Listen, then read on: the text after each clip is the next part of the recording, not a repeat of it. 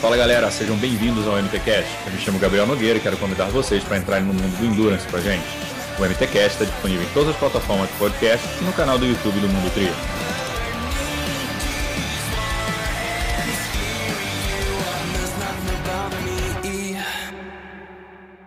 Fala galera, o papo dessa semana é com Juraci Moreira. Bom, o Jura foi triatleta aí durante muitos anos, quase 20 anos. Teve, participou dos Jogos Olímpicos dos anos, eh, de 2000, 2004 e 2008. Nos anos 2000 ele tinha só 21 anos, 5 anos de triatlon. Ele já se classificou para os primeiros Jogos Olímpicos dele e também primeira edição dos Jogos com a participação do triatlon. Então ele contou um pouco dessa história, um pouco da carreira dele. Mas a carreira do Jura, que ele encerrou em 2014 aí, com 34, 35 anos, ainda novo né, para o esporte, é, continuou no esporte, mas do lado de fora, agora como gestor. Então, Juraci é, é, um cara que conhece muito sobre a lei do incentivo ao esporte, explicou um pouco nesse episódio como é que funciona a lei do incentivo ao esporte, então bem legal é, para a galera saber como, como é, as grandes empresas e também as pessoas físicas podem é, patrocinar projetos esportivos. Então, ele contou um pouco como é que é isso, que ele fundou a Escolinha do Triatlon, que hoje é um projeto muito bem sucedido, que já tem 15 núcleos em operação aí no Brasil, Está ah, uh, indo para mais quatro núcleos. O sonho do Jura é ter em todo o estado do Brasil ter uma escolinha de triatlon. Então, uma forma de educar através do esporte, o esporte ainda sendo triatlon melhor ainda né, para a gente. Uh, contou até um pouco do, dos problemas do tipo bond, que está revelando alguns talentos ali, até de alto rendimento, futuros alto rendimento do esporte. Então, ele contou um pouco disso. Então, espero que você escute esse episódio. Deu super certo de gravar agora com o Jura. A gente estava problema de agenda aí no ano passado, mas agora rolou. Então, conheça mais aí do Juraci. Moreira, do projeto da Escolinha de Triatlon, é, em mais um episódio muito especial do nosso MTCast. Espero que vocês curtam. Fala, galera, sejam bem-vindos a mais um episódio do MTCast. Hoje com a gente, Juraci Moreira. Fala, Jura, beleza, velho? Tudo bem, galera? Vamos falar aí de triatlon, de projeto social, de vida. Vamos trocar uma ideia aí. Prazer ah. aí estar falando com vocês. Ah, que bom, cara. Deu, deu certo agora, dessa vez. Eu até brinquei, eu gravei com o Gimanoc, com o Guimanoc, e ele tinha acabado de gravar com um café com tri também. Eu falei, cara, vou deixar você ficar menos famoso. Quando você voltar a, a passar a fama, eu te chamo de novo. Porque senão fica muito caro o cachê, né, cara? Aí não fecha a conta. Exatamente. Bom, galera, antes da gente começar, você já sabe, o nosso patrocinador aqui, a Z2 Foods, que já está com a gente aí desde novembro. Então, cada episódio hoje eu estou explicando um sabor diferente do gel, porque a Z2 tem cinco sabores e cada gel tem uma, um, uma tabela nutricional diferente. Então, esse aqui é o de limão. Aí, quando tem o maisinho aqui, significa que tem mais cafeína. Então, esse aqui tem valina, isoleucina, leucina, taurina e também mais sódio. Então, são 200 miligramas de sódio. Então, toda a sua suplementação aí de prova, sem precisar ficar levando cápsula de, de sal nem nada, tudo só com gés da Z2. Então, deixar o link aqui para vocês na descrição do episódio do Instagram da Z2 e quem estiver assistindo a gente pelo YouTube, o QR Code aqui também vai direto para o site da Z2. Fechou? Simbora, Jura, que tem muita, muita resenha para contar aqui. É, antes da gente falar de projeto social, vamos falar do quem foi Juraci Moreira, né? Que, que é... A galera olha o Juraci de cabelo branco, né? Fala, pô, tem uma galera, tem muita galera nova no teatro, esse que é legal do teatro. Tem é. muita gente que acompanhou na minha carreira, assim, na minha época, né? já que eu já parei em 2014, meu, meu último ciclo olímpico foi ali em 2012. A galera me olha hoje e fala, não, mano, já fui bom nisso aí, galera. Esse tiozinho aí, né? É, exatamente. o, cara, ontem, montando a pauta, né, eu fui ler e achei no, no Wikipedia, uma, tem, tem uma, um resumo seu lá bem legal. É, pô, tu começou com 15 anos no triatlo aí, você era nadador, então, do Paraná também. Paraná, como sempre, revelando muita gente boa aí. Tu era nadador. Então, eu até acho engraçado, né? Eu também olho, eh, já me falaram da minha. Quando digita meu nome lá na Wikipedia, né? Eu falei, não, tá legal ali. Um dos melhores triatletas do Brasil, três Olimpíadas, não sei o que lá. Eu falei, olha lá quem eu fui, né? No, no, no, Google aí que vocês vão achar. Pô, galera, eu comecei muito novo, né? No triatlo. Na verdade, meu primeiro triatlon oficial foi com 14, 15 anos, né? Mas eu comecei como a maioria começa aí, né? Muito novo, nadando. Uhum. Comecei lá em Curitiba, minha cidade natal. Hoje eu moro em Campinas, moro em Campinas desde 2009. Mas eu sou natural de Curitiba, minha carreira inteira foi lá. terra do Guimanoque aí também, grande amigo meu. É... E eu comecei indo porque meu pai ia para um clube nadar e ele me levava. Aquela história de família incentivando, né? Meu pai hum. nadava, a gente ia lá brincar, eu e minha irmã. A gente tinha 10 anos de idade e eu entrei na escolinha desse clube é, e tomei gosto desde cedo, assim, por, por realmente começar a ganhar as primeiras medalhinhas, né? Aquelas competições internas que tem de clube que são super válidas, né? Incentivam muito.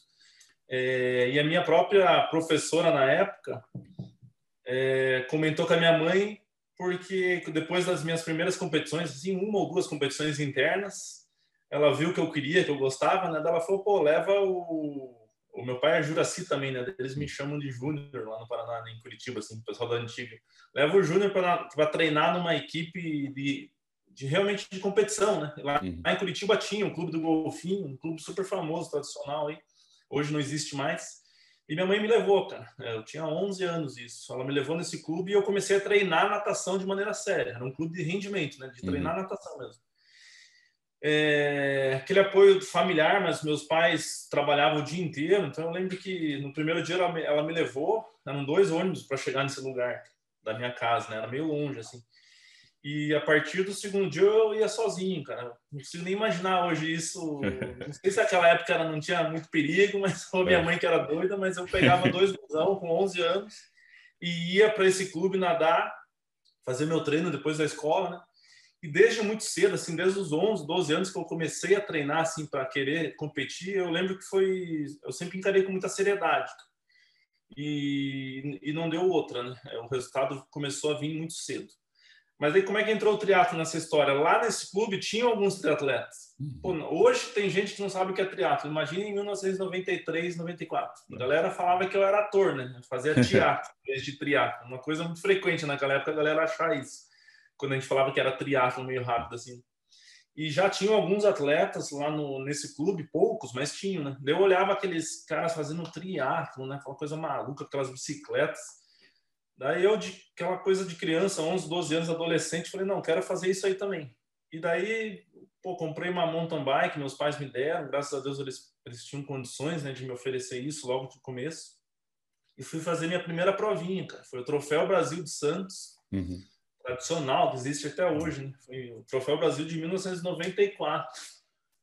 Eu estou com o troféu até aqui no meu, no meu escritório, depois vou pegar para vocês verem.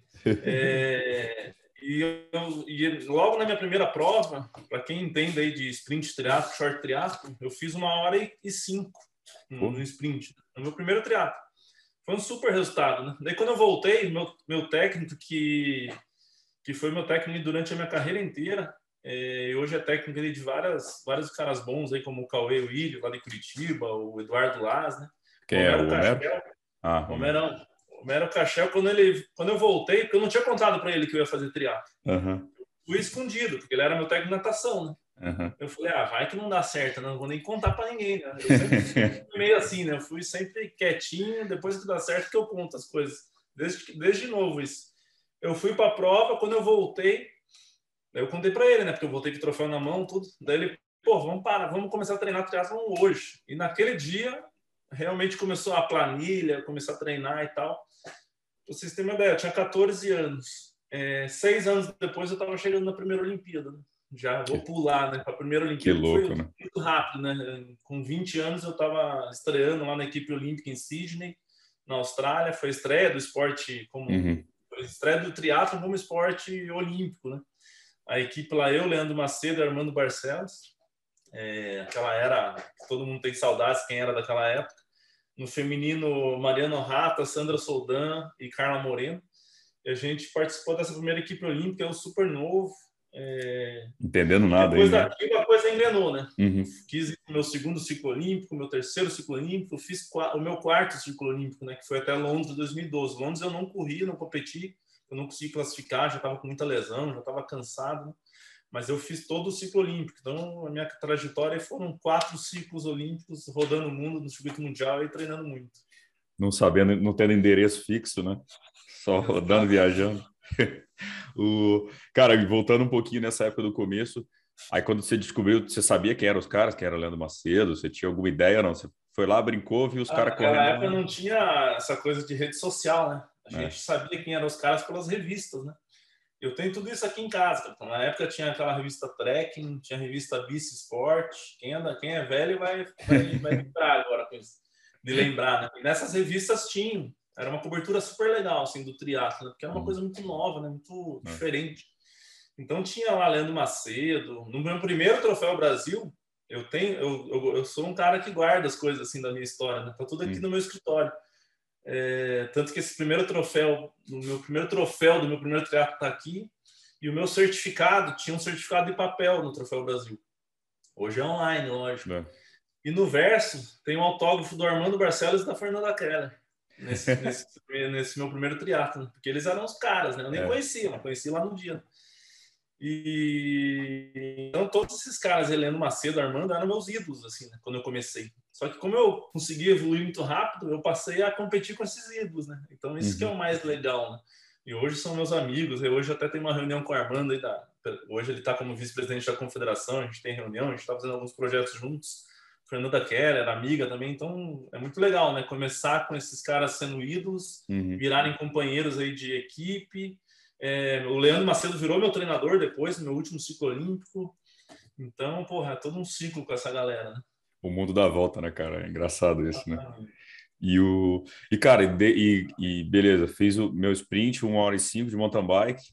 É, e disso para virar uma coisa séria, falar, começou a treinar, você falou, o Homero começou a te treinar, e você começou a levar a sério, sério mesmo, assim, é, que Tipo, como é que foi a segunda prova? Assim, que aí a primeira prova foi aventura, a segunda prova, imagino que você já tinha expectativa, já tinha meta, queria ganhar dos caras. Exatamente. Na verdade, esse primeiro triatlo eu já estava com uma speed, cara. Hum, a ah, história tá. dessa speed é legal. É, eu até pulei. Eu fiz um Iron Kid antes de ir para essa primeira prova. Iron Kid, é. na época, era uma prova bem curtinha, assim, para criança mesmo. Tanto que o, o troféu também está aqui, cara. É um panda nadando, um panda pedalando e um panda correndo é, eu fiz de mountain bike, que foi a minha primeira. Ah, tá. Eu gostei tanto que, cara, fui para o Paraguai buscar uma bicicleta. Naquela época não tinha bike aqui. A gente ia para o Paraguai, fui lá para o Paraguai buscar, não sei com quem eu fui, nem lembro da história. Comprei uma Bernard, que é uma bike italianinha, assim, bem simples, mas, pô, super boa na época. E nesse meu primeira prova foi com essa ah, Bernard ah. aí. E quando eu voltei, que eu contei com o Mério e tal, a gente já começou a treinar sério. Então eu uhum. falo que eu nunca fiquei no mais ou menos eu fiz esse primeiro sprint triatlo e já começamos a planilhar. E uma coisa, curiosidade que eu tenho também hoje, que a, a tecnologia faz a galera não ter mais, assim, né? Apesar de ter registro, mas a, gente tinha agenda, né? Escrevia todos os treinos e então. Então, a partir daquela prova, eu comecei a treinar mesmo, porque eu tenho as agendas aqui, então eu levo os treinos, tudo. Então, eu comecei a levar muito sério. Daí já foi meio que na, na sequência. Quem ganhou a prova nessa nesse meu primeiro triatlo que eu fiquei em quinto hum. foi o Fábio Carvalho, Pô, famoso Fabinho aí. Tomou muito pau de mim já na vida, mas ele ganhou lá nos primeiros triatlos. Então, depois a meta era ganhar dele, né? Eu lembro que esse meu primeiro triatlo foi a segunda etapa do uhum. Troféu Brasil, que foi em abril ali, abril ou maio. Na quinta etapa, que era a última do ano, eu ganhei dele, eu ganhei a categoria. Então, depois dali, eu só queria ganhar, né? Então, na verdade, foi assim, esse, logo essa, após essa primeira prova, já embalei e, fui evoluindo. E aí tu largou, com quantos anos você largou na, na começou a largar na Elite? Cara, minha primeira prova na Elite foi com 17 anos. Foi super rápido também. Foi é. a Taça de Açúcar Itaú, na USP, em São Paulo. É, tinha uma puta premiação, e daí eu fui lá também meio desconhecido. Conhecido assim, porque eu já ganhava categoria e tal, mas hum. entre os profissionais não, não era, né?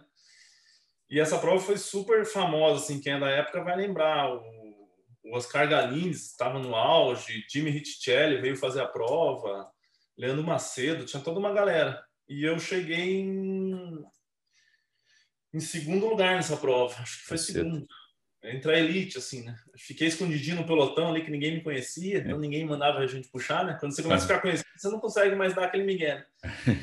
E eu me usei ali da minha. De ninguém me conhecer, ficava mais descansando ali no, no, pelotão. Na corrida eu já saí forte, que era uma característica minha sempre foi essa, né? Sair para correr forte, decidi a, a, corrida no começo. E a galera deixou eu ir. Porque falou, ah, moleque, vai, vai, vai quebrar vai ali quebrar já já. E acho que o Galinski tinha ido na frente já, e o Jimmy Richelli tinha ido. E quando a galera deixou ir, ninguém mais me pegou, né? Porque daí eu fui com os caras até, até embora. E foi a partir dessa prova que tudo mudou na minha vida, assim, né? Porque daí eu consegui o patrocínio do Grupo Pão de Açúcar, é, da Oakley, foi logo depois dessa prova, assim, vários patrocinadores que me fizeram entrar no circuito mundial. E daí, a partir do momento que eu entrei no circuito mundial, que eu já comecei a, a uhum. pensar na ideia de estar nessa primeira equipe olímpica. É, eu tinha colocado isso até na pauta, né, para entender como é que foi essa parte também financeira, né, não só de migrar para profissional, mas é, entrar num, num, num, circuito olímpico ou, ou, é a federação, né, a confederação patrocinando ali, pagando, levando as viagens, mas sem patrocinador fica difícil, né, cara? Naquela época, principalmente, cara, a gente estava num racha da confederação, né? É, a era do, do Calazans, que era um presidente bem antigo, tinha acabado por vários problemas e daí estava numa transição. Então a, a, confederação não tinha recurso para mandar a equipe. Né?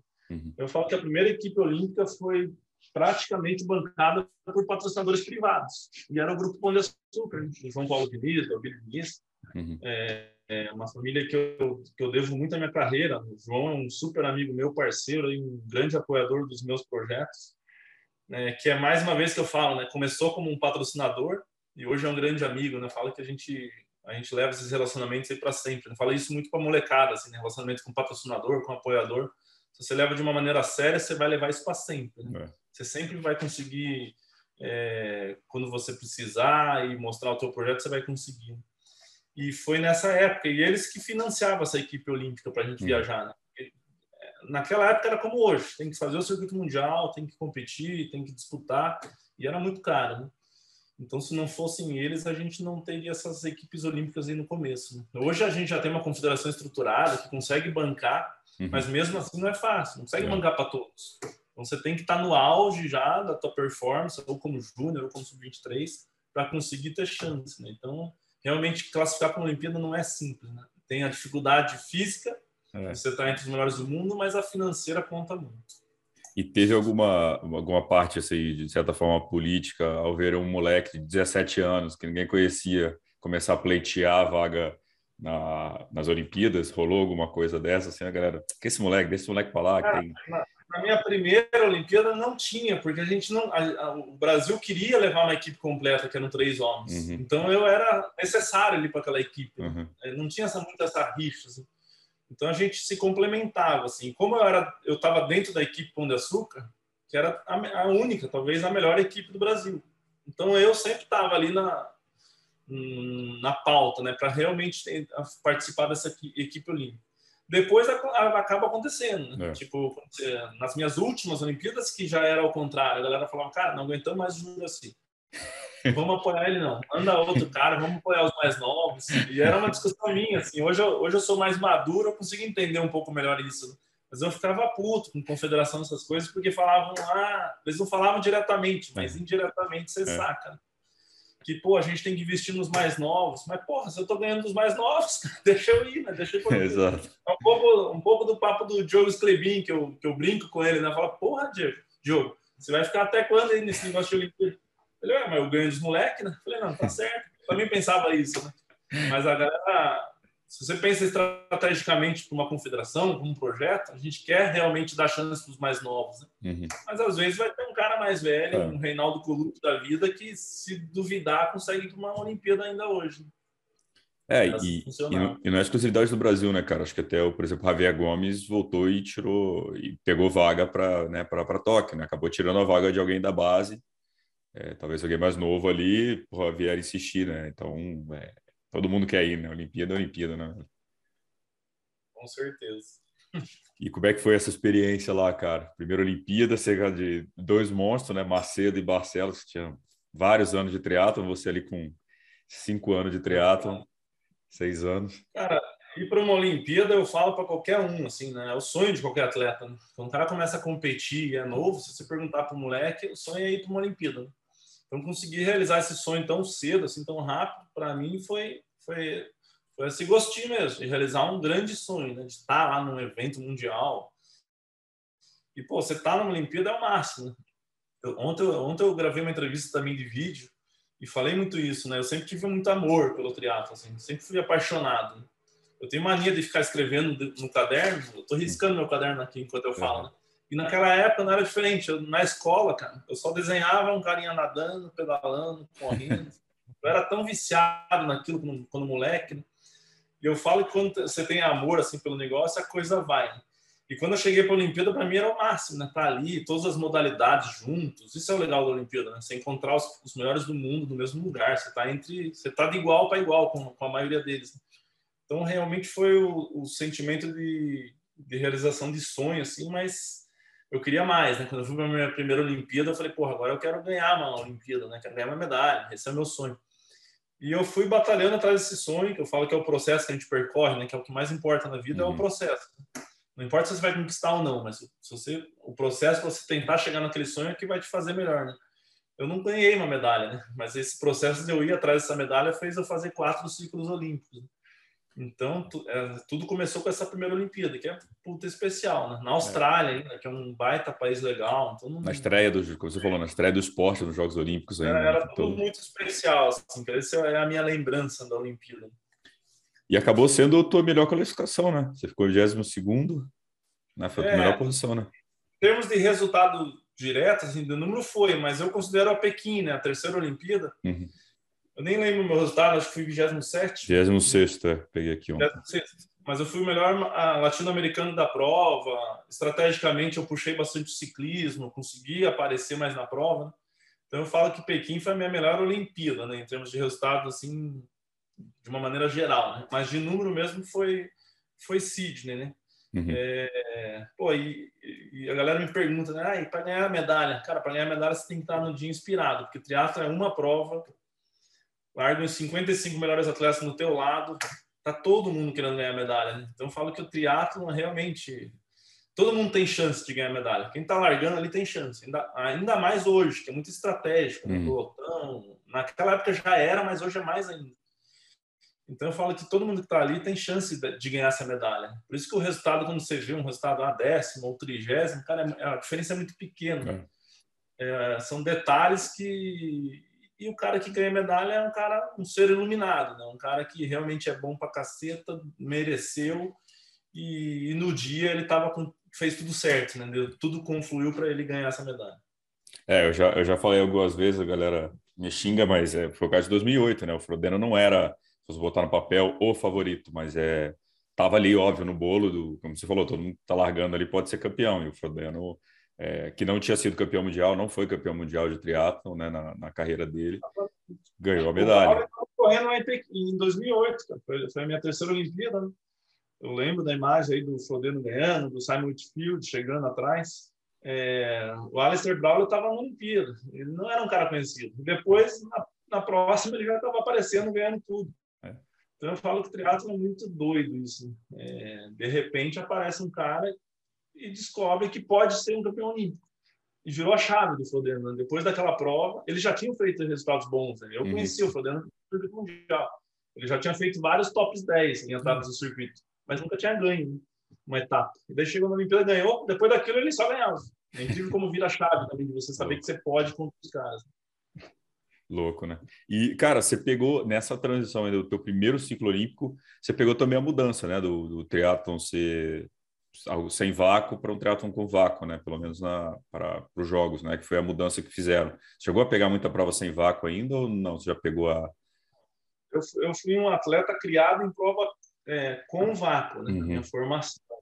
As minhas provas sem vácuo eram os troféu, troféu Brasil, do começo da minha carreira. Entendi. Mas quando eu já entrei no circuito mundial, minha primeira é. etapa do circuito eu tinha 17 anos, 18. Né, já era com vácuo, né? Então eu não peguei essa geração do circuito mundial que o Leandro pegou, que o Manzano pegou, uhum. que eram provas sem vácuo, né? Eu já entrei nesse, nessa era nova do triatlo. E quando tu entrou ali naquele time, você queria bater no, no, é, bater no Macedo e Barcelos ou você respeitou os caras? Respeitou nada, cara. Eu falo pra molecada, não tem que respeitar ninguém, não. No sentido geral da palavra, né? De, de é. competição. É. Você tem que ter sangue nos olhos, querer ganhar realmente, porque é isso que faz, né? Você ganhar do seu ídolo. É, o respeito, óbvio que exige, né? Existe, né? Respeito, é, eles são meus mestres até hoje, né? Leandro Macedo nem se fala, né? É um cara que todo mundo que conhece admira, né? É, mas eu falo que na hora da competição não tinha essa, não. A gente queria ganhar mesmo deles aí, de todos, né? É, aquele negócio, cara, nada como mostrar mais respeito do que tentando vencer o cara, mostrar que o, o cara te incentivou tanto que você é um atleta melhor hoje por causa dele, né? E quando você ganha dele, acho que é um pouco da. O que importa é ganhar honestamente, né? Que eu falo. Exato. Eu falo, eu falo muito pra molecada isso, porque às vezes a gente vê algumas cenas em prova, nego que empurra, ou que afoga de propósito. Teve a cena inédita lá que, que o Alisson foi desclassificado né, da Olimpíada.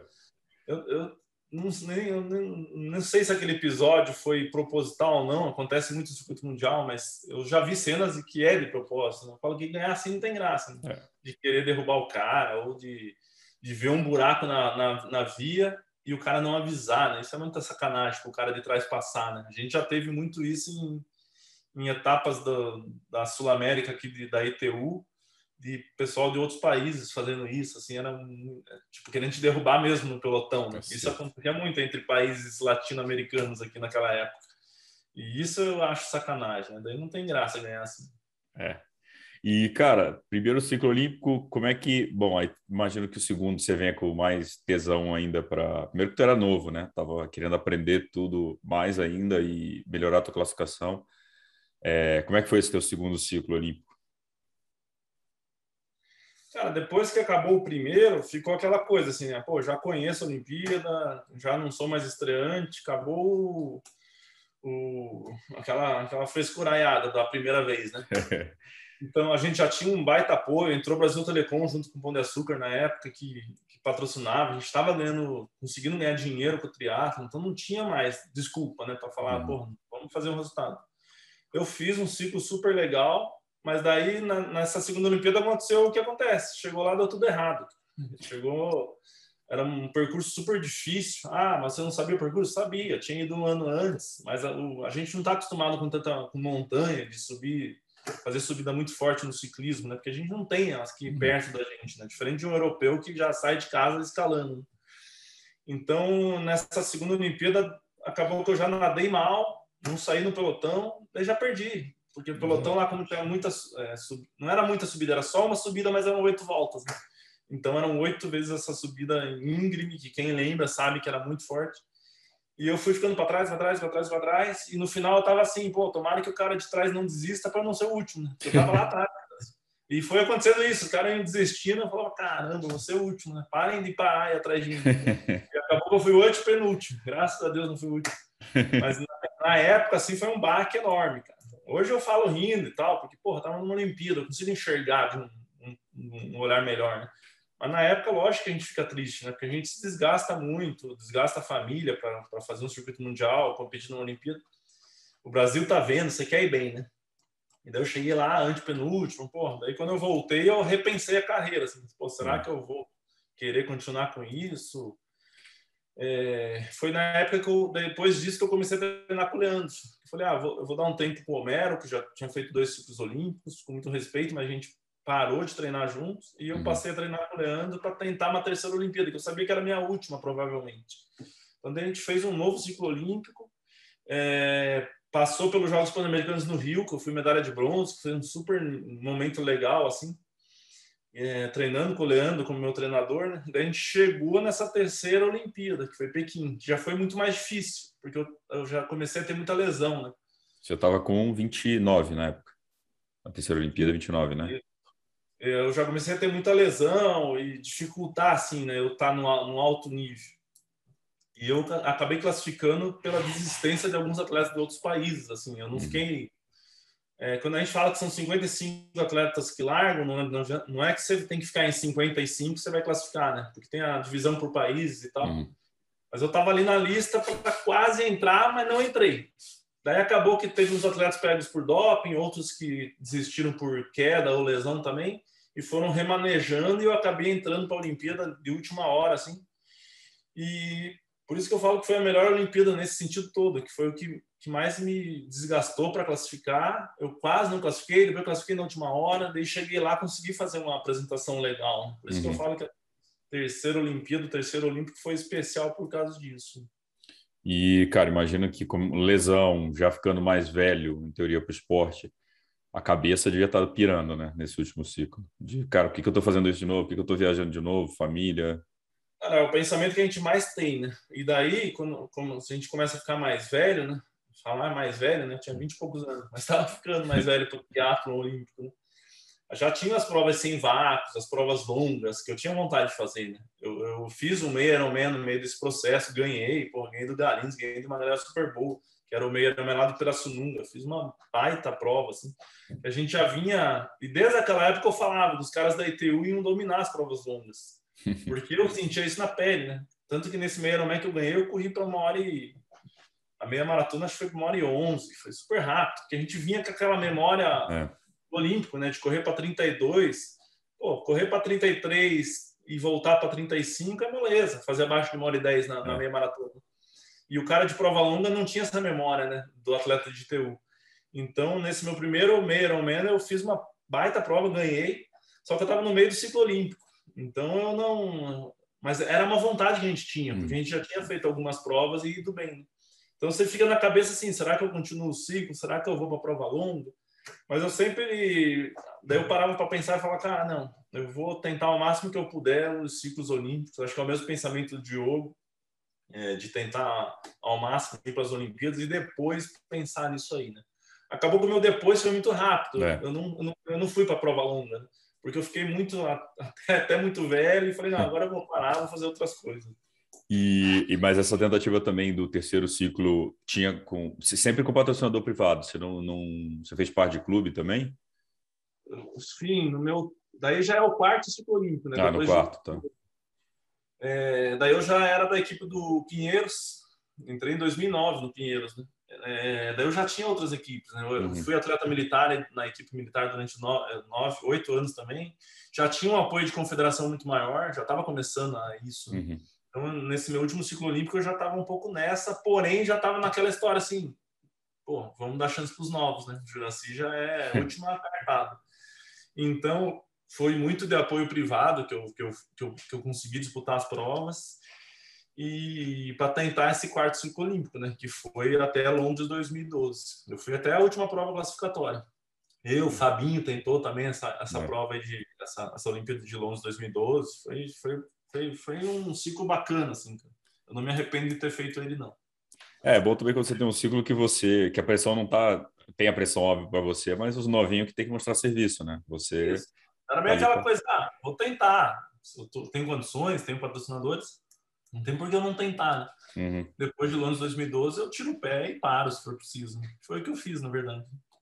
É, e, e nessa época, cara, você falou muito de patrocinadora, já vou puxar um pouco do gancho que a gente vai falar daqui a pouco das escolinhas e tudo. Mas você que fazia essa parte de, patrocinador, de, de caçar patrocinador ou você tinha alguém, ou você já, já, já tinha esse talento de ir lá no falar começo, no ouvido dos caras lá? No começo, naquela prova lá da Taça Pão de Açúcar, lá que eu uhum. falei que tinha 17 anos, o Hélio Takai, que é de São Paulo, ele me procurou logo depois e foi meu primeiro empresário que a gente, a gente tinha esse termo, né? Nem, nem existe no triatlo isso, mas naquela época existia, era nosso manager, né?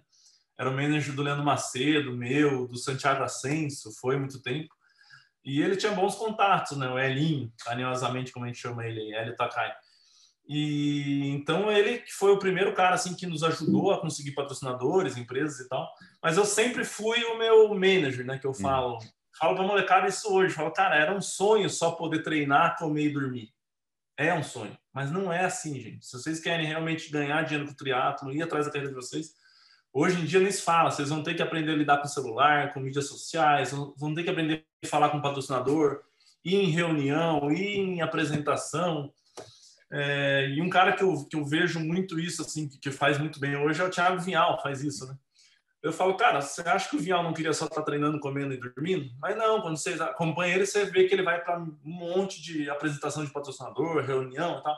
E tem que fazer isso, não tem jeito, né? E na minha época eu sempre fiz isso muito bem, assim. Eu ia atrás de patrocinador. Eu lembro que eu fazia uma loucura que poucos fizeram.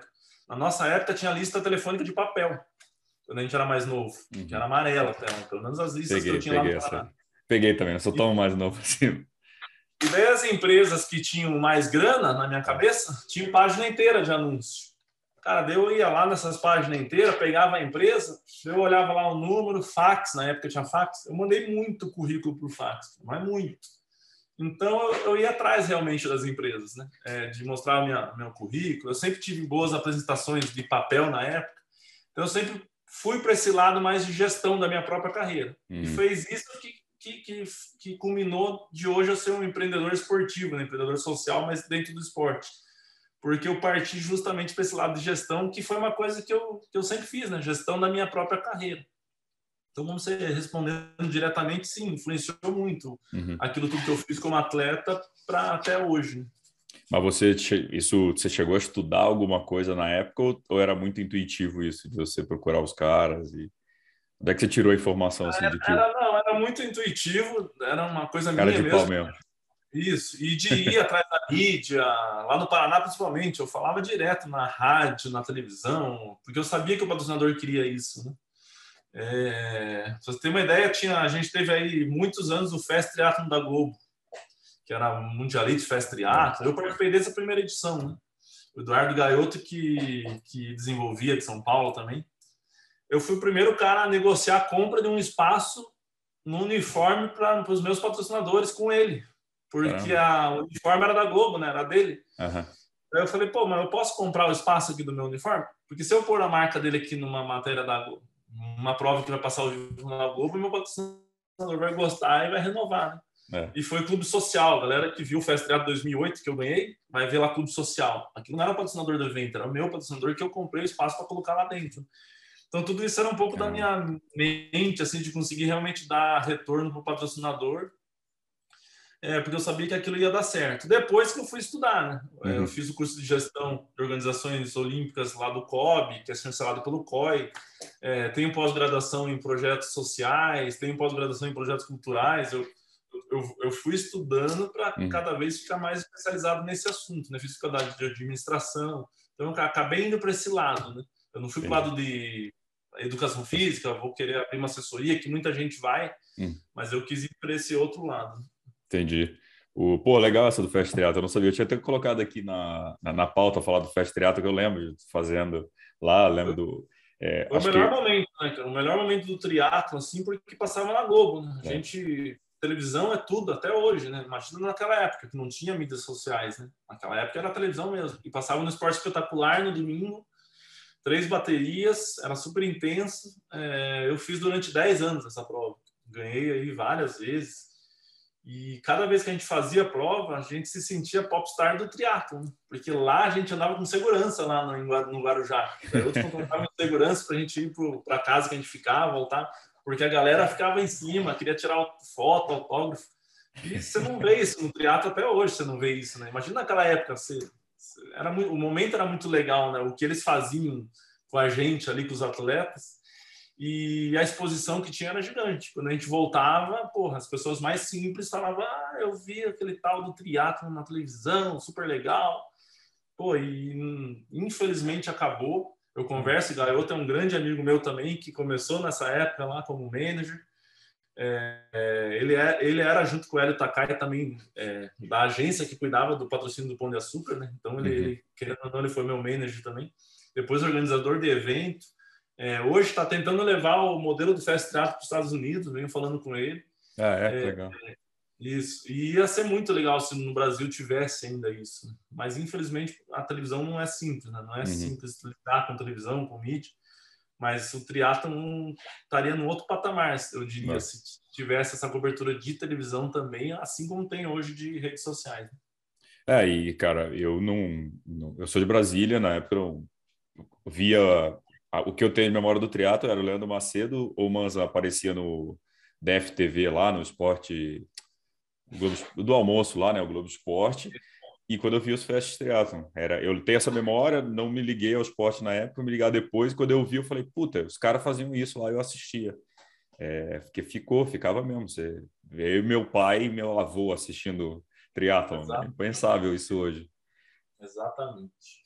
O... Mas, pô, legal esse negócio do, não sabe, da roupa, cara. Você comprar um negócio, acho que é, é, é era, porra, puta, baita exposição, né? E era a exposição da época, não tinha mídia social, não tinha, tinha era catálogo, né? Pra galera aí mais nova, catálogo, a gente não, não tinha Google, não tinha internet, gente. Você pegava telefone na lista telefônica, mas desse pra lá, senão a gente entrega é, a idade. E, cara, aí 2000, beleza, você tentou o último ciclo 2012, e aí você foi para a prova longa, é, você fez um Iron, né? 2014, 13. É, daí, depois de 2012, foi um momento que eu refleti, descansei, meio que parei mesmo, né? Uhum. Aí eu falei, cara, não, não, não vou parar, né? Você tinha 33 anos. Né? É, mas ia até a Olimpíada do Rio, né? 2016. Eu fiquei puto. Os caras no Lago Não, Osso. já, dava- já eram sinais de loucura, né? É. Mas eu que eu cheguei a pensar isso, cara. Conversei com a minha equipe e tal. Daí, cara, a gente chegou a começar a querer fazer um planejamento para 2016, no Olímpico, né? Só que daí eu cara, comecei, passou seis meses, eu falei, não, não quero. Não aguentava, sabe, a cabeça não aguentava. E daí eu falei, não, vou fazer o Ironman. Porque, pô, não tem um Ironman no currículo ainda, tem que ter, né? E daí fui treinar para fazer o Ironman de, do Brasil em 2014, que foi em maio. Então começou Uhum. esse planejamento em 2013. Fiz um baita planejamento, um baita treinamento para o Iron. É, larguei como favorito lá na prova, né? Mas a Iron é a Iron, né, gente? A prova longa não tem essa também. Daí cheguei lá, achei que era ritmo de olímpico, quebrei na corrida, andei metade da maratona, mas completei. E acabou que foi minha última prova, assim, grande prova que eu fiz foi essa. Fiz 9 horas e 24, acho, ou 9 horas e 29, alguma coisa assim.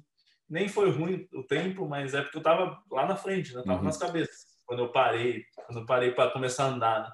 Mas foi uma puta experiência que eu não me arrependo nada, assim, porque eu podia. A maioria falou assim: ah, você deveria ter parado, né? Você era favorito e tal.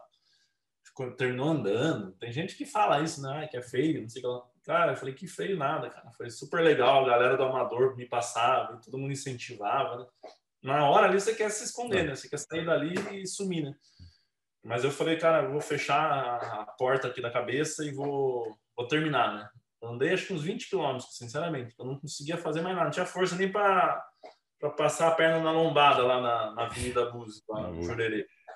Mas terminei e não me arrependo, porque, pô, querendo ou não, eu fiz um Iron. E depois daquilo, foi em maio, daí eu tirei o pé totalmente e fui para um, pra um 70 para um 3 Miami, que tinha em novembro, teve em novembro de 2014, que daí ali sim foi minha última prova oficial. Eu já larguei porque eu queria ir para Miami passear, falei, vou fazer essa prova lá para ser a última. E acabou sendo a minha última prova e assim acabou a minha história como atleta profissional.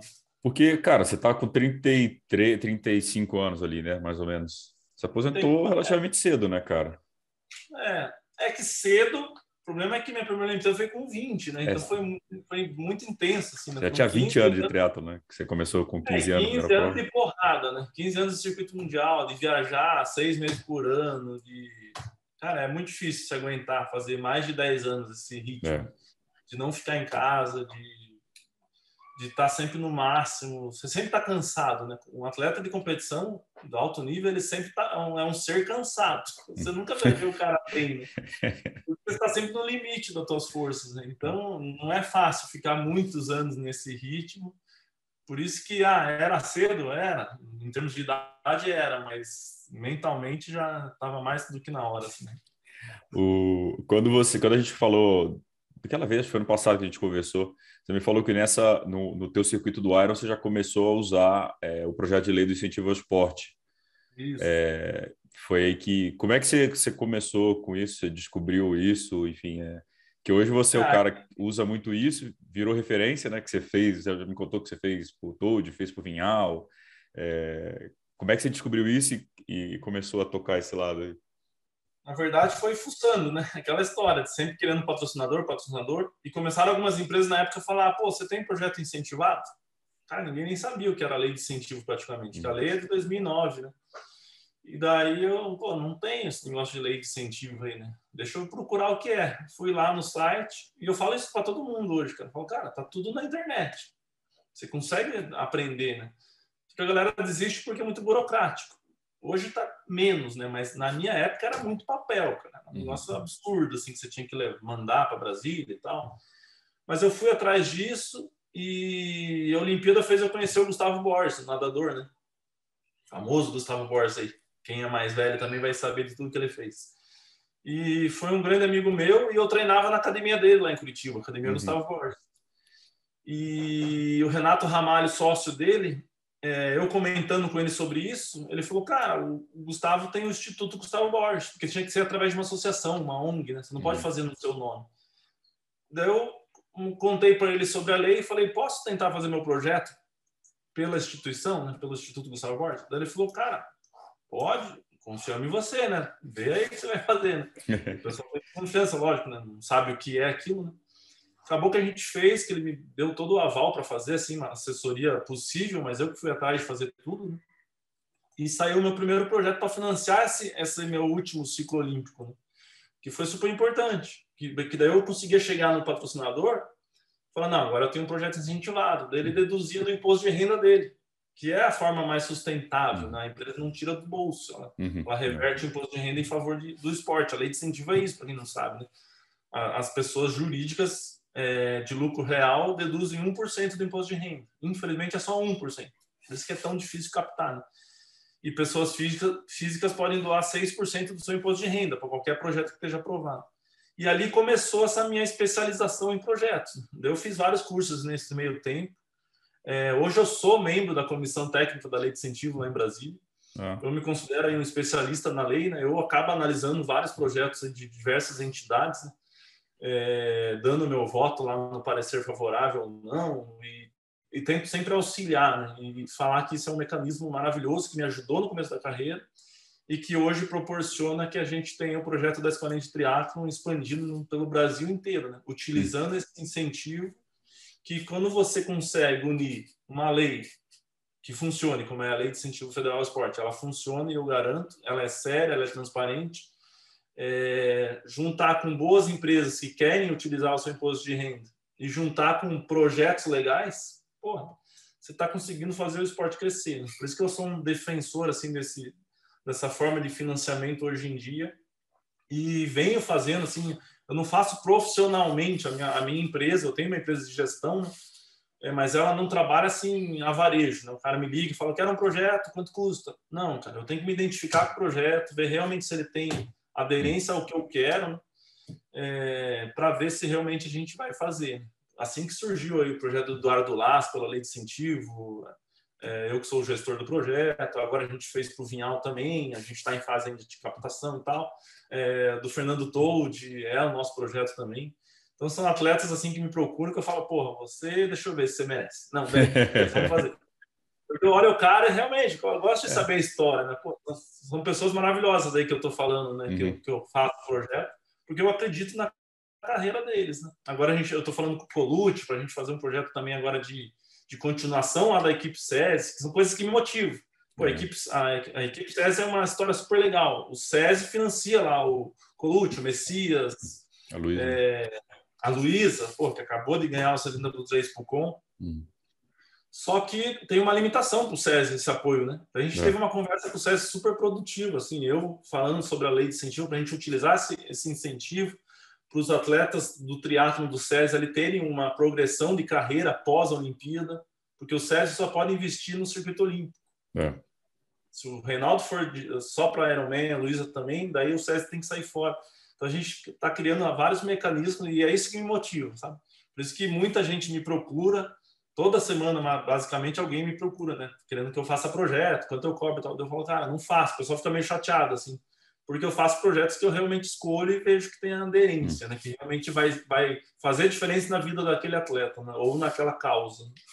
Pô, entendi. Pô, legal você falar do Colucci, que eu, a gente gravei, eu gravei com ele, não lembro qual era o episódio, que ele falou, cara, final do ano eu não sei se eu tenho emprego mais, porque em teoria acabou meu ciclo olímpico e tal, e eu vou para longa distância, né? E ele aí, aí encerra o contrato, né, com, com o SESI.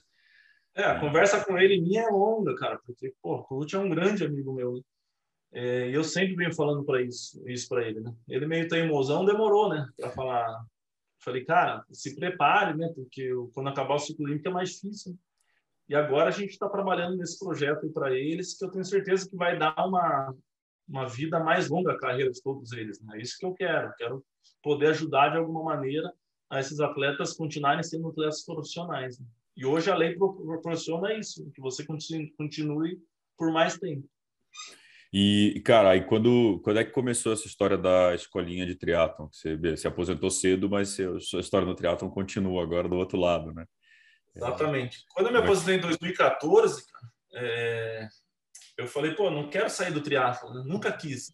É, a galera não me vê nos triatlons, mas o triatlo na minha vida todos os dias, né? Toda hora eu estou falando com algum triatleta, eu estou fazendo alguma coisa envolvendo o triatlo. Eu não estou nos triatlos, mas o triatlo faz parte do meu dia a dia. E eu sempre quis isso, não queria sair, trabalhar em uma outra coisa, não tinha nada a ver comigo isso. E daí lá em Curitiba tinha um pequeno projeto de, de escolinha de triatlo, que é o Ricardo, que é o meu coordenador até hoje, coordenador geral. Ele tinha um pequeno, uma pequena, ele era atleta também na minha época e, e movimentou dentro do colégio da Polícia Militar lá em Curitiba uma galerinha para começar a fazer esse tal de triatlo. Tinha lá 15 alunos, alguma coisa assim. Daí eu juntou aquela coisa também, juntou a eu conhecer, ele me falar do projeto dele, de ter um projeto é, na lei e falar, cara, vamos, eu vou colocar aí o projeto, vamos pegar esses primeiros alunos e começar a estruturar. Eu fui atrás dos meus patrocinadores da minha época, que uhum. foram os primeiros patrocinadores do projeto. Eu falo que o relacionamento é tudo, né? É. Porque eles, ele migrou do meu patrocínio para o patrocínio do projeto. E a gente começou a estruturar essa primeira escolinha lá em Curitiba em 2014. E isso foi crescendo. É, eu falo que começou como uma coisa mais social minha, assim, né? Uhum. É, de querer retribuir o que o esporte me deu, de ver a molecada mais, care, mais carente fazendo triatlo. Triatlo não é um esporte de elite, né? É, uhum. Não adianta falar que não é. É. Para você é. fazer triatlo competitivo, você tem que ter dinheiro. Então você não vai ver criança carente fazendo triatlo. E eu sempre quis ver. Daí começou dessa maneira. É, nesse, nesse pequeno projeto e ano após ano está crescendo. Então virou. Hoje eu falo que a escolinha é uma franquia social. Né? Ela tem a mesma cara em todos os núcleos, tem o mesmo uniforme, a mesma identidade. A marca é nossa, é uma marca registrada, metodologia. A gente está conseguindo fazer uma franquia social. Por que social? Porque a gente não cobra. Uhum. Quem está pagando tudo isso são os patrocinadores, usando uhum. seu incentivo fiscal. Mas nenhuma criança lá vai pagar zero reais para estar tá lá. Né? A gente consegue contratar professores, pagar toda uma equipe e a escolinha foi crescendo, crescendo. Obviamente, em Curitiba, por ser minha cidade natal, é onde a gente tem mais núcleos. Hoje a gente está com sete núcleos. Está no limite, eu não vou aumentar mais núcleos lá, né? eu quero aumentar para outros lugares. Uhum. É... E eu comecei a sair do Paraná. Então, hoje a gente tem em São Paulo, a gente tem lá em Santa Catarina, a gente tem no Ceará, que está crescendo muito, a gente tem em Brasília, na Ceilândia, uhum. que é um lugar que cresce muito também. E o meu sonho aí, mais um sonho do Juraci, né? Agora é ver a escolinha em todo o Brasil. Né? Esse é o meu sonho final, é ver a escolinha em todos os estados brasileiros. Eu acho que vai, a gente vai conseguir isso. Está uh, crescendo muito. Hoje a gente tem 15 escolinhas funcionando, uhum. 660 alunos. Caralho. A gente tem mais quatro para abrir agora nos próximos meses, que já, já tem recurso captado e está em fase de, de análise lá em Brasília, né, para liberação. Então, esse ano vão, a gente está falando aí de 19 escolinhas, é, quase 900 triatletinhas aí fazendo, nadando, pedalando, correndo. Então, acho que fico muito feliz assim com essa continuidade que, a, que as coisas estão acontecendo. Né? Me dá muito mais trabalho do que na métrica de atleta, porque é muito trabalho de gestão mesmo, de papel, né? A gente lida com dinheiro público, é, lida com patrocinadores diversos, a gente tem mais de 40 patrocinadores em todo o grupo né, das escolinhas. É, eu uso a minha imagem também como padrinho da escolinha, então eu tento ir para todos os núcleos, é, rodar durante o ano, né? a cada dois meses estar nos núcleos. Então eu, eu continuo passando a vida viajando agora, dentro do Brasil, mas viajando. Mas é algo que eu queria, né? não dá para reclamar. Eu quero que cresça assim, que a gente tenha mais trabalho, porque acho que isso que vai que vai significar o resto da nossa vida. E o, o viés da escolinha não era é, buscar atletas né, de, de alta performance, sim trazer, educar através do esporte. Isso, o, o slogan da escolinha é formar campeões na vida e no esporte, né? É aquela, aquela coisa que parece clichê, mas é muito real. Né? O esporte transforma qualquer um. Uma criança, um adolescente principalmente. Uma criança, um adolescente de baixa renda, mais ainda. Mas a nossa ideia é educar através do esporte, os valores ali que o esporte traz, né? Que, uhum. que esse moleque vai levar para a vida inteira, para a vida, vida adulta dele. Porém, é, a base da escolinha é essa, é educacional, então são aulas lúdicas, não tem nenhum treino pesado dentro de uma escolinha, né? a gente não chama nem de treinamento. Qual é a uhum. atividade que nós vamos realizar hoje? Porém, gratuitamente, eu falo, e isso é o mais legal, a gente vai conseguindo revelar talentos. Aqueles moleques que realmente o professor fala, pô, Júlio, esse cara ele tem jeito. Então a gente vai formando pequenos grupos que já começa a fazer um treinamento dentro das uhum. escolinhas. Daí não é pelo projeto, é, é iniciativa individual de cada núcleo. Uhum. Então, em Curitiba começou isso. E disso nasceu a seleção Escolinha de Triatlo de Alto Rendimento, que é onde já são atletas que começaram na escolinha que já estão disputando aí provas do circuito mundial, como a Gabriele Lemes, que é uma menina super talentosa, começou na escolinha, com certeza vai estar disputando vaga para a Olimpíada. É, então a gente, sem querer, a gente consegue descobrir, né? Eu falo que quando você tem um plantel gigante, é. você vai tirar um ou outro ali de graça. Porque o cara tem talento e quer, e, e daí esses caras a gente quer apoiar. Né? Esse grupo de alto rendimento meu é apoiado pelo João Paulo Diniz, mais uma vez, começou lá atrás, hoje o João que, que, que me ajuda a cuidar desse grupo de alto rendimento, que é um apoio super fundamental. Tem outros empresários aí entrando, grandes empresários aí, entrando nessa, nessa ideia né, de, de, de ter um atleta na Olimpíada que saiu das escolinhas. E é uma coisa que a gente não quis. Por isso que eu falo que é legal. Né? E continua sendo. A ideia uhum. é educacional. Uhum. Mas a gente tem certeza que vai sair um atleta olímpico lá da escolinha. De uma maneira natural, orgânica e, e com calma, né? com tranquilidade. Aquela coisa, né, Jura? Você, você não tem projetos de base no Brasil hoje, muito poucos, né? Quando você faz um projeto de base, naturalmente você vai ter esse problema do tipo bom, né? De pegar atleta Exato. mais talentoso e conseguir puxar é dois pelo preço de um, né? Você... É, o que eu, eu, venho falando muito com a confederação, né? Hoje o Virgílio é o CEO, o Armando está de vice-presidente. Hoje a gente tem uma reunião à tarde para falar justamente sobre isso. Então, o bacana é que a confederação enxerga já a escolinha como uma parceira. Então, nós somos parceiros hoje. Só que o que, que a gente tem que estruturar ainda? Como que a confederação vai conseguir absorver esses talentos que estão surgindo? Uhum. Eu falo que esse virou o meu problema hoje. Eu tenho aí atualmente 660 triatletas. Ah, mas eu preciso de alguém da confederação identificando nesses núcleos quem pode, quem não pode e formando núcleos de pré-alto rendimento e rendimento. Lá em Curitiba a gente tem, mas é uma iniciativa nossa. Uhum. A gente tem um grupo de pré-alto rendimento que sai da escolinha entra no pré e o grupo do rendimento, que é o que o João Paulo ajuda, que já é um grupo maior, uhum. um grupo mais de alto nível. Mas eu quero que a confederação fique nesse, nessa responsabilidade, porque a minha, a minha missão é com as escolinhas, é com fomento, é com o desenvolvimento social. Né? Eu não vou conseguir abraçar também esse pré-alto rendimento e rendimento. Então a confederação está enxergando, está olhando, e eu tenho certeza que no futuro a gente vai ter uma coisa mais estruturada, aproveitando esses talentos que a gente está formando aí. Pô, legal, cara, legal. Acho que é, a, a, partir do momento que isso é institucionalizado, né, que você tem um trabalho é, sério de formação disso, acho que para o esporte é, é, sensacional, né? E, enfim, e cara, o Mundo Tri está aberto e quando vocês quiserem divulgar essas novidades aí, pô, fica à vontade que eu, eu acho espetacular para o esporte. E, você falou cidadão, né, cara? Formar pessoas, é, acho que e, cara, se você teve as suas três Olimpíadas, não teve a tua medalha, mas se um, um atleta de você, uma atletinha de vocês aí chegar na Olimpíada, como é que, como é que fica o coração do Jura? Cara, vai ser emocionante, né? Eu, eu, eu, eu falo muito sério isso, assim, né? eu, não, eu não forço nenhum atleta nosso aí, né? Tanto que eu interfiro muito pouco, assim, na, na carreira da Gabi, que querendo ou não é nosso principal talento, assim, né? uma dica ou outra eu dou para ela e tal dou uns puxão de orelha às vezes, principalmente nessa parte de gestão de carreira, né? Que eu, uhum. eu, eu, sempre vou puxar pelo meu lado. Então, acaba é. sendo. Eu faço a parte chata com os meninos, né? Eu sou o chato do, do projeto. Porque eu tenho que ser, né? Eu, eu, eu sei a dificuldade que é conseguir curso financeiro, eu sei a dificuldade que é conseguir chegar no Olimpíada. E como eu quero que eles cheguem, eu tenho que ser, fazer a parte chata. Mas eu tento sempre é, me policiar, assim, nesse sentido. Mas vai ser pô, mais um significado de, de trabalho bem feito. Uhum. Pô, é muito legal quando você consegue isso sem, a, sem querer tanto isso, né? Porque realmente não é o meu foco principal. Mas lógico que a gente vai ficar muito feliz se isso acontecer e, e sair do lado do, do, do nosso projeto.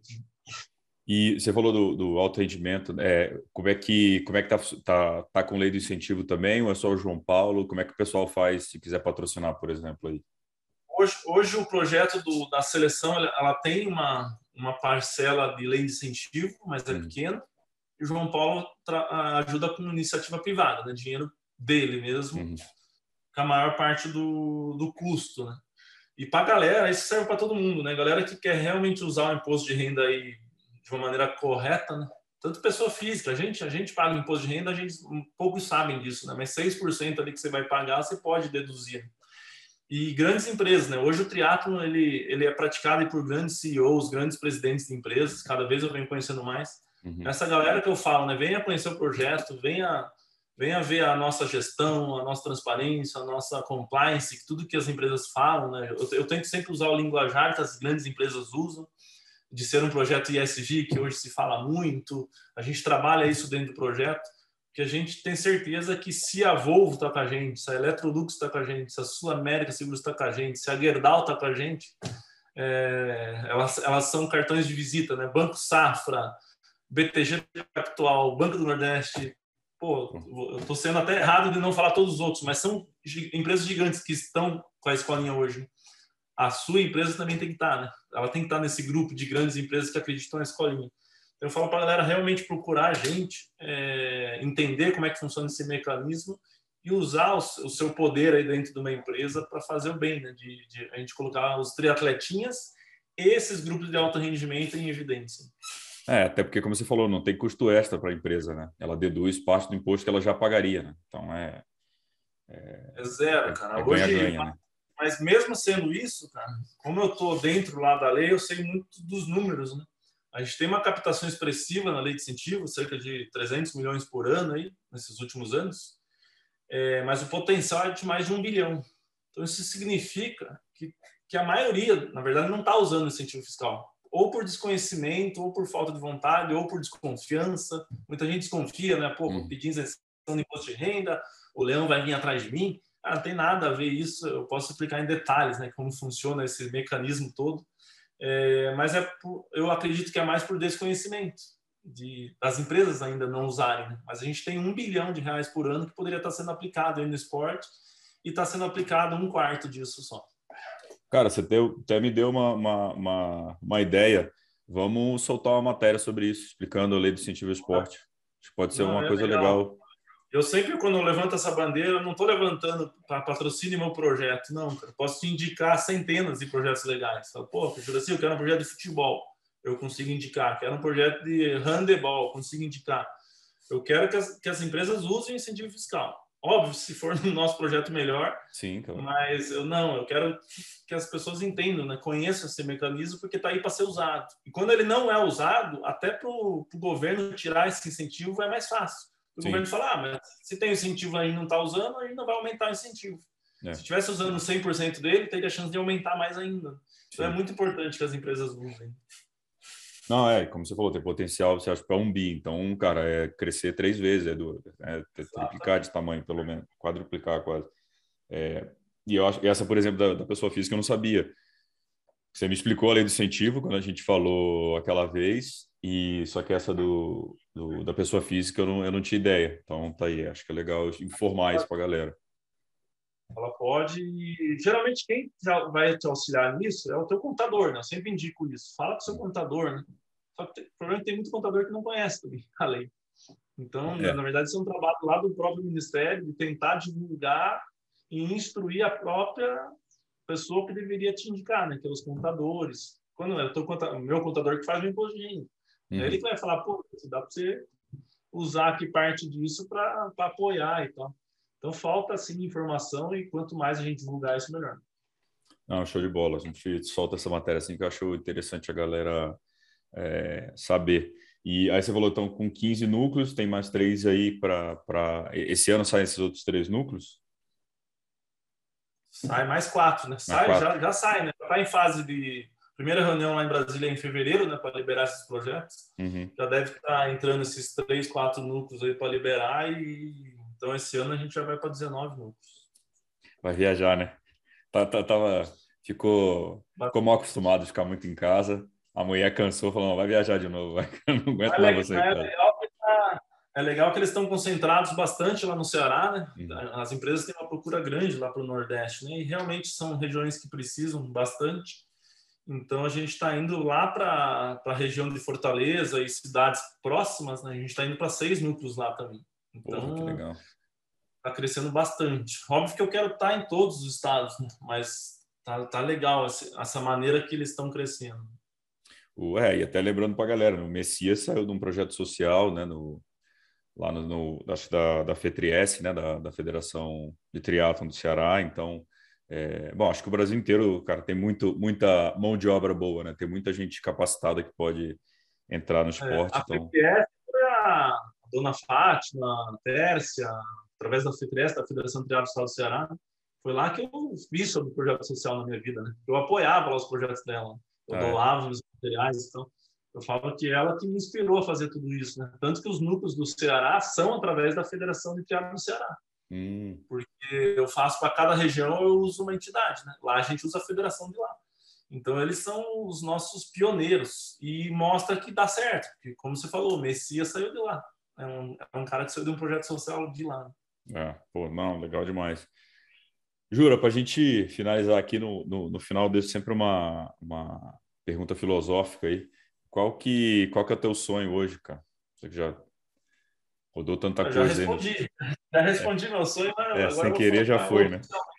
É, é ver as escolinhas no Brasil inteiro, né? Acho que esse é o meu sonho, que é uma mistura de sonho profissional com sonho pessoal, né? Porque eu sei que eu tendo as escolinhas no Brasil inteiro, eu tô eu tô indo para aquele sonho mais filosófico, né? De ter um mundo melhor, de ter crianças saudáveis, de ter uma geração com educação. Então, eu falo que esse sonho pessoal vira um sonho geral da galera. Uhum.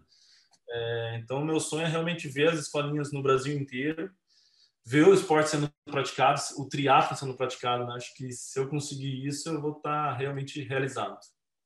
O, como é que eu tinha pulado essa pergunta? Como é que você vê hoje o, o esporte profissional, o triatlo? Como é que você está vendo hoje? Cara, eu vejo ele numa fase bacana, porém longe da ideal. Uhum. É uma resposta vaselina. Né? Tá legal, mas não tá legal. É, porque falta muito, né, para ficar no ideal, né? É. Mas a gente tem uma a geração nossa aí dos novos meninos, né, que estão surgindo, o Miguel Hidalgo, é uma galera aí que está surgindo, tem chance de chegar em Olimpíada, tá, quando a gente fala de resultado, mas ainda é muito pouco, né? São muito poucas atletas que a gente consegue dominar. Assim. A gente tem que aumentar isso. E daí quando a gente fala do, da geração para o atleta ser profissional, não está contribuindo, né? A gente não tem empresas patrocinando com verba direta.